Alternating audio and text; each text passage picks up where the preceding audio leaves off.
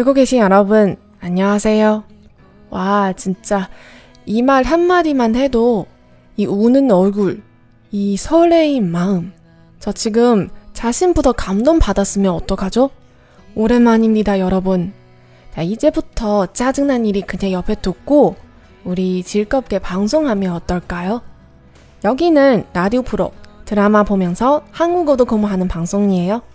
你现在收听的是娱乐韩语电台，看韩剧学韩语，我是主播小五，大家好，许久不见了。光是说这一句“听友们大家好”，我就感觉到我的脸不自主的笑了起来，甚至心情都跟着有一点激动，好像是自己先被自己感动了一样。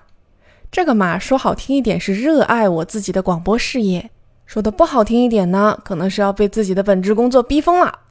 你们看看，我可不记得我以前有在电台节目里这样说过话。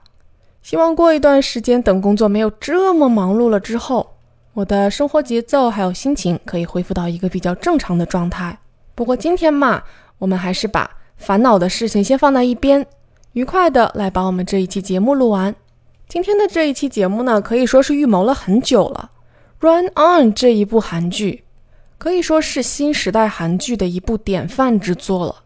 先不说我对剧里面人物价值观的理解和认同，光是冲着这么优秀的台词，我就已经给编剧加了十只鸡腿。这部剧的名台词非常非常之多，我觉得我可能不是一个人，就是经常在看这部剧的时候，听完某一句台词会想说：“哇，不愧是你。”所以今天呢，也是在无数的经典台词中选择了如下这一段对话：女主喝醉了，坐在车里面快要睡着了。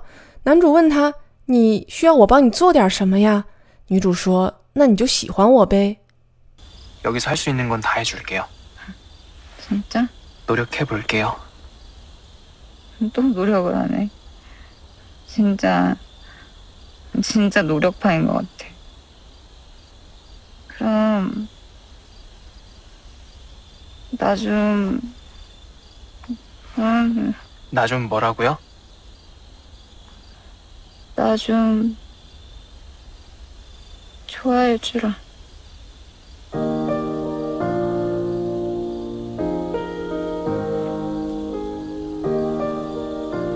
그건 이미 하고 있는데. 쏟아지던 여름의 열기도 가릴 수가 없었던 우리의 虽然我们男主说的这句话非常值得星空，可是我们女主昏睡过去了，一点都没有听到。所以他们都说了些什么呢？我们来过一过这段台词。여기서할수있는건다해줄게 요。 在这能做到的事，我都给你做。真的？真的吗？노력해볼게 요。 我会努力看看的。또노력을하 네。 你又说要努力了。真的？ 진짜 노력파인 것 같아. 看来你果然是一个努力派的人。我们先来看看前面这一小段台词，简单看了一下呢，这几句话里面大部分的语法现象都已经在前面的节目里面或多或少给大家介绍过了。所以这一百四十多期节目也不是白录的呀。稍微提一下男主的这第一句话， 要기서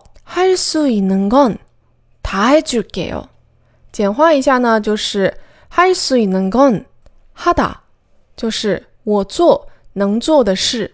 这里面这个能做的事的最后一个字 건， 实际上是一个缩略的写法，又或者说缩略语，它是东西，就是 것 这个字再加上 un 这个字合起来变成了 것은，然后再缩短一下变成了这个 건。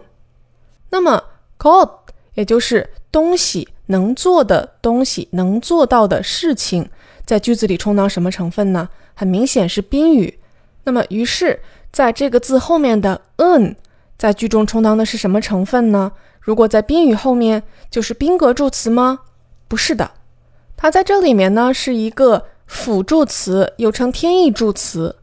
那么它的作用呢，在句子里面就是标识它前面的这一部分是这个句子的重点。大家其实经常也会看到它出现在主语的后面，甚至呢有可能会认为它是主格助词。但不是的，即使是它放在主语的后面，也不是以主格助词的身份存在在句子中，它还是一个辅助词，表示这句话里面的重点是它前面的那一部分。那我们接着来说台词的后面这一段星空的部分。女主说：“그럼나 좀， 那就对我。”然后因为女主是喝醉了，所以她说的话男主没听清。男主就问她说：“나좀뭐라고 요？ 对你如何？”“나좀좋아해주 라。 ”你就喜欢我吗？然后男主就说出了这一句：“那件事 我已经在做了呢。”“그건이미하고있는 데。 ”“哦，星空。”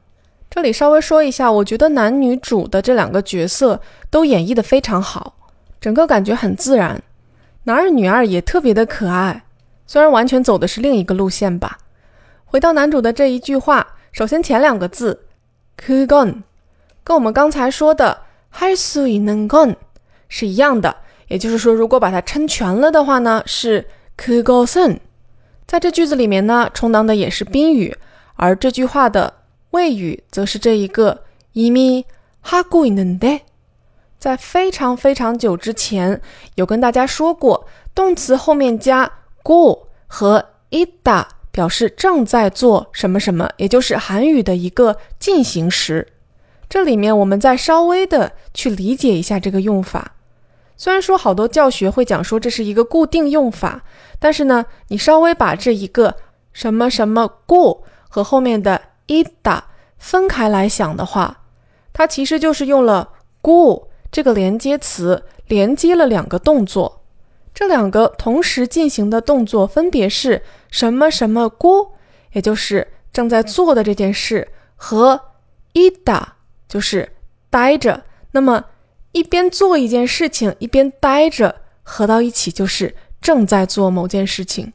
这里面呢，强行说这个伊达是待着，其实伊达表示待着，表示存在，所以呢，你可以把它理解成我就是存在在这里做某一件事情，或者我就是待在那儿做某件事情，用这样的一个方法表示了一个进行时。最有意思的事情是，这个跟我们中文的现在进行时不谋而合，就是我们中文的这个“我在做什么什么”。体会一下啊，中文说“我在”，韩文说“다一다”。中文说“我在做什么什么”，韩文说“다波波하고있다”。虽然说应该不会有老师这样讲课，但是我觉得如果用这样的一个方法去理解呢，这个句子的形式就不会再以一种固定用法在你的脑子里面出现，而是你可以明确的知道这句话为什么那么说。好了，那这一个呢，就是我今天要说的第二个小知识点。那么要说的第三个小知识点嘛，其实我有点想不起来，在前面的节目里面有没有跟大家说过，就是这个什么什么 nde 这个词尾接在动词后面表示什么意思呢？它有一种轻微的转折的含义，通常都是在上下文里面表示一个。嗯，虽然说怎么怎么样，不过呢，我如何如何，但是这里面的这个转折是非常轻微的，不是说一个但是或者 but 这么强烈的转折关系，可能更接近于我们中文的不过。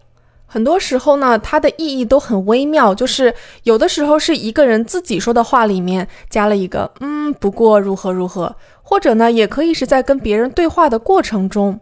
接着别人说的某一句话，然后用这个作为一个类似于有一点转折，或者是又有一点我跟你说哦，其实如何如何的这种感觉。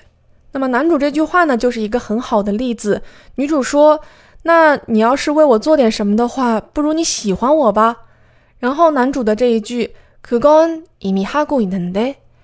男主用这个는데的词尾所表达的思想是这个样子的，就是，嗯，虽然你跟我说让我喜欢你，不过其实我跟你讲那件事情我已经在做了呢。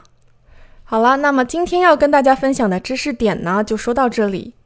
说起来呢，之前看到听友的一个留言说，希望能在开学之前听到我的新节目。那么如果是三月一号开学呢？这一期节目确实还是晚了一点点，在这里说一句抱歉。希望呢可以这一期节目祝这位同学啊，祝所有返校的同学开学开心哦。那么今天的节目就到这里，我们下次节目再见喽，拜拜。 감사합니다， 또 만나요。